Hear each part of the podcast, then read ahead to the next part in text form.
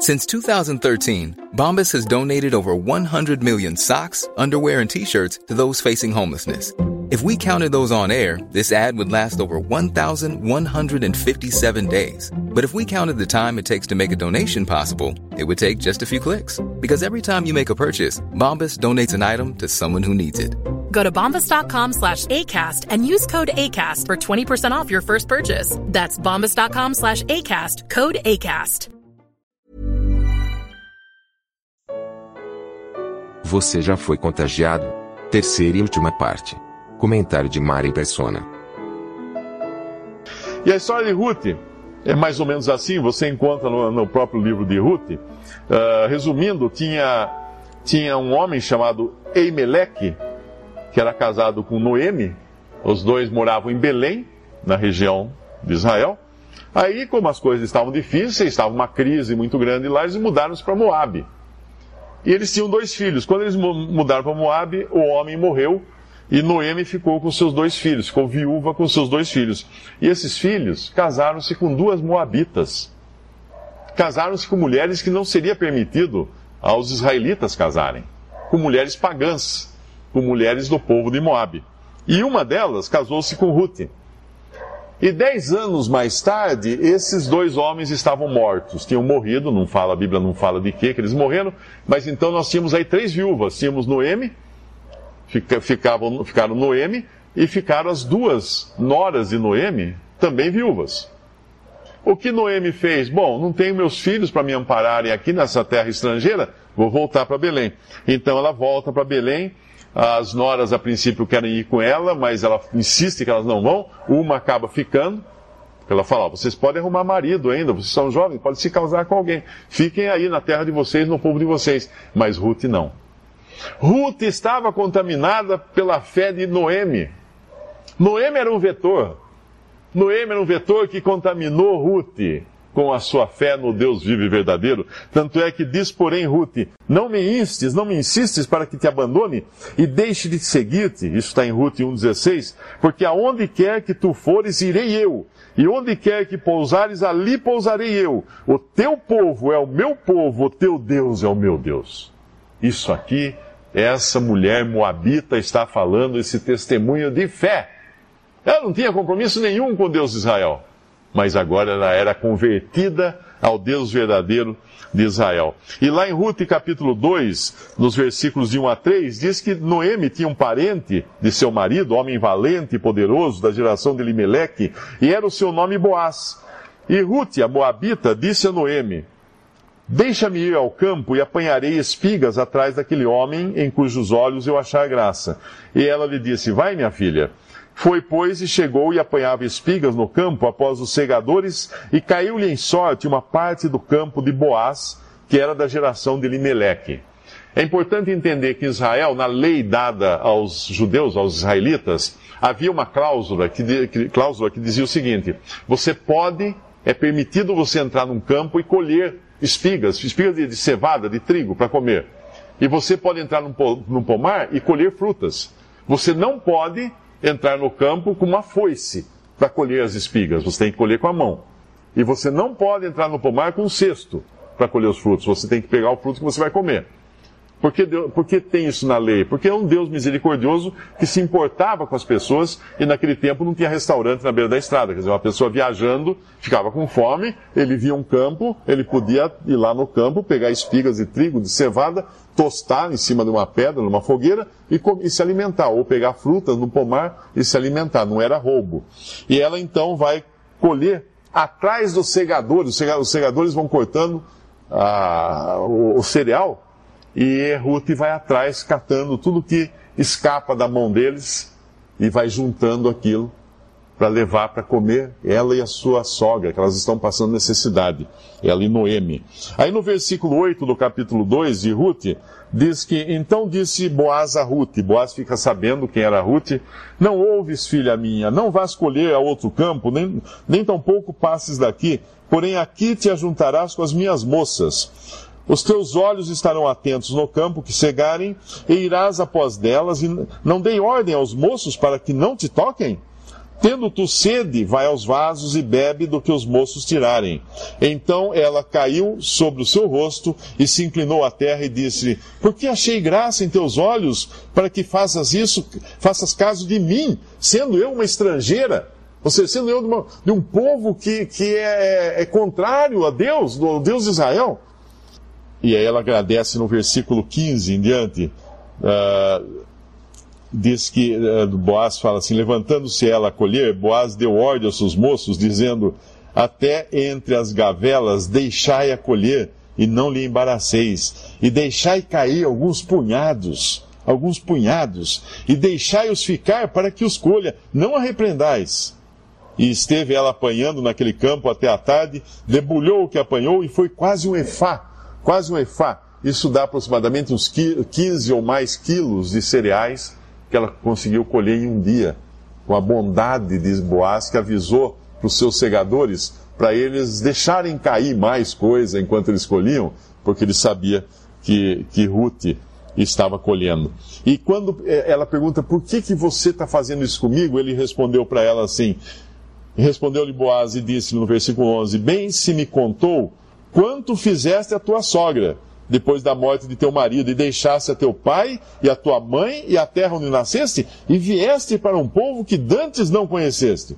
O Senhor galardoou o teu feito, e seja cumprido o teu galardão do Senhor, Deus de Israel, sob cujas asas te vieste abrigar. Ele viu em Ruth uma pessoa de fé. E Boaz era um homem de fé. Ele viu em Ruth uma pessoa de graça. E Boaz era um homem de graça. Era um homem que tinha graça, tinha misericórdia no tratamento para com o. De quem que Boaz pegou isso? De quem que ele aprendeu essas coisas? De por que ele foi contaminado por essa fé que o levava agora a reconhecer Ruth como alguém também digna de, receber a sua misericórdia? Como re, eh, reconhecer Ruth como uma mulher de fé também, que tinha eh, recebido essa fé, imitando a fé de Noemi, sua sogra? No capítulo 4 de Ruth, a história vai até o capítulo 4, nós não vamos ler tudo, mas no capítulo 4, versículo 13, toda a história assim é bonita porque ela tem um final feliz e essa tem um final muito feliz. Assim tomou Boaz a Ruth e ela lhe foi por mulher. E ele a possuiu e o Senhor lhe fez conceber e deu à luz um filho, Obed. Mas quem é Obed? Que importância tem contar a história de Ruth, de Boaz, de Obed essa criança? Bom, Obed era pai de Jessé. E quem era Jessé? Jessé foi depois o pai de Davi, o rei de Israel. E quem era Davi? Claro, não precisa nem perguntar isso, que todo mundo sabe, eu já ouviu falar de Davi. Mas Davi é aquele de cuja linhagem procede o Salvador do mundo. Nasceu no mundo aquele que vinha da linhagem de, de Davi, que era o Filho de Deus vindo em carne. Então, na árvore genealógica de Jesus, se você subir a, os ramos dessa árvore, você vai chegar em Obed, você vai chegar em Boaz e você vai chegar em Ruth.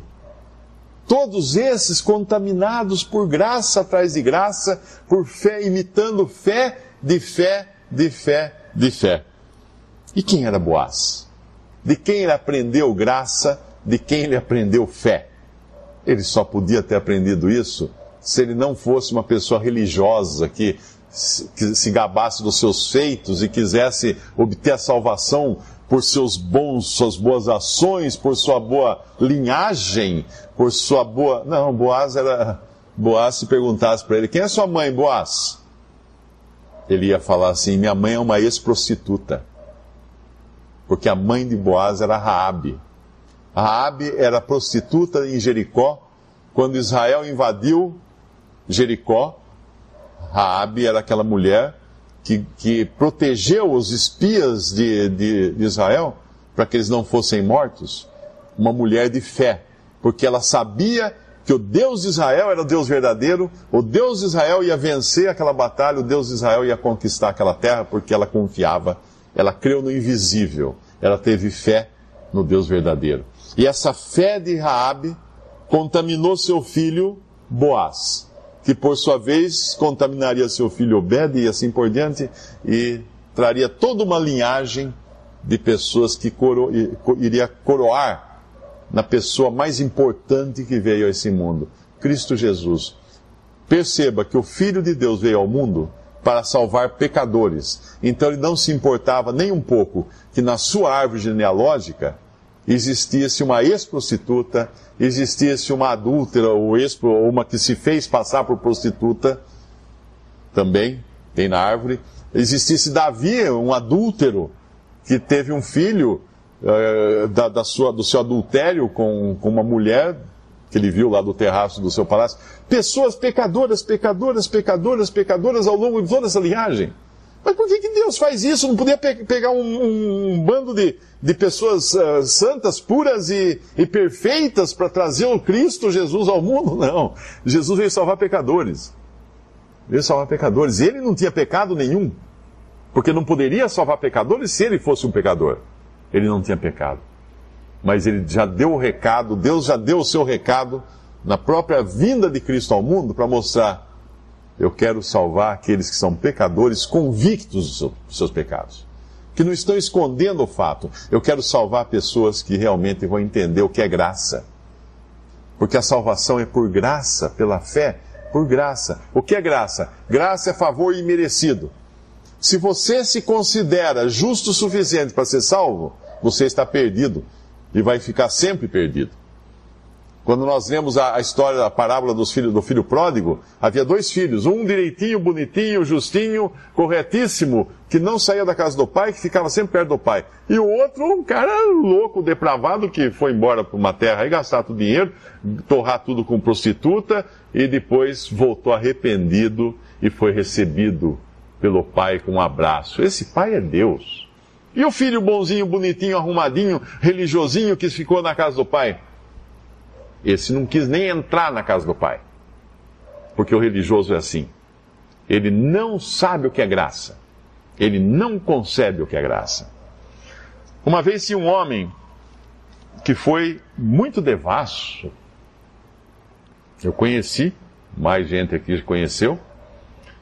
E ele estava à morte. Ele estava à beira da morte, no seu leito, já tinha levado, tinham levado ele para casa, não tinha mal o que fazer. Não sabia uma, uma vírgula da Bíblia. Não conhecia nada da Bíblia.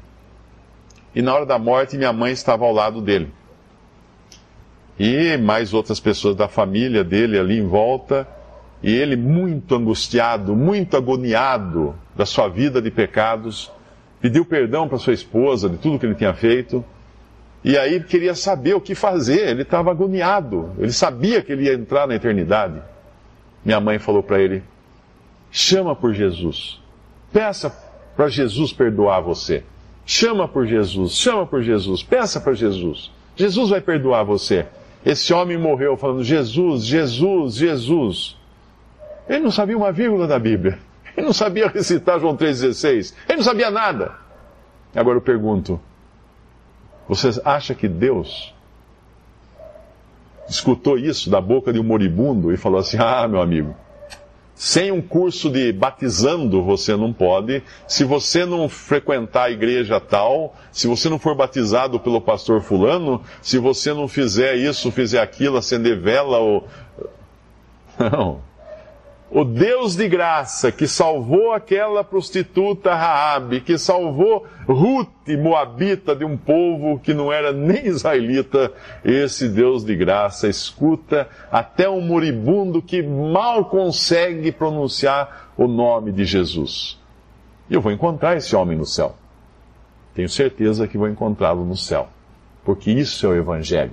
O Evangelho é dizer que Jesus é o Salvador. Porque Deus amou o mundo de tal maneira que deu seu Filho unigênito, Jesus, para que todo aquele que nele crê não pereça, mas tenha a vida eterna. E não só isso, Deus dá a certeza também de que essa salvação já pode ser desfrutada aqui e agora. Não é uma incógnita que vai acontecer no futuro. Quem ouve a minha palavra, disse Jesus, e crê naquele que me enviou, tem a vida eterna. Não é terá, talvez, quem sabe, porventura, quiçá. Não. Tem a vida eterna. Não entrará em juízo. Ai, não entrará em juízo. Mas passou. da morte para a vida. É como se aquele que crê visse a morte e fazia assim: Uau! Eu estava na morte e agora estou na vida. Passou da morte para a vida. Quando isso acontece? Quando morre? Quando Deus vai no, no seu trono julgar os pecadores? Não! Quem ouve, crê, tem já a vida eterna, não entrará em condenação, passou da morte para a vida. Então eu espero que aqui tenha pessoas que saiam daqui crendo no Salvador. Nem que seja falando apenas Jesus me salve. Jesus me salve. Quando me converti, eu não sabia o que falar também. Eu simplesmente falei, Senhor, eu vim dirigindo até aqui, agora pega, pega a direção, não, não sei o que falar. Me salva, me salva. Aquela menina de seis anos de idade no meu colo, ela não sabia o que falar. Ela chorou de emoção porque ela falou assim: Eu estou emocionada porque Jesus entrou no meu coração. Eu pedi para Jesus entrar no meu coração e ele entrou. E é isso que é salvação. Espero que você saia daqui também sendo um, um vetor para contaminar muitas coisas, muitas pessoas com essa mensagem do Evangelho da graça de Deus.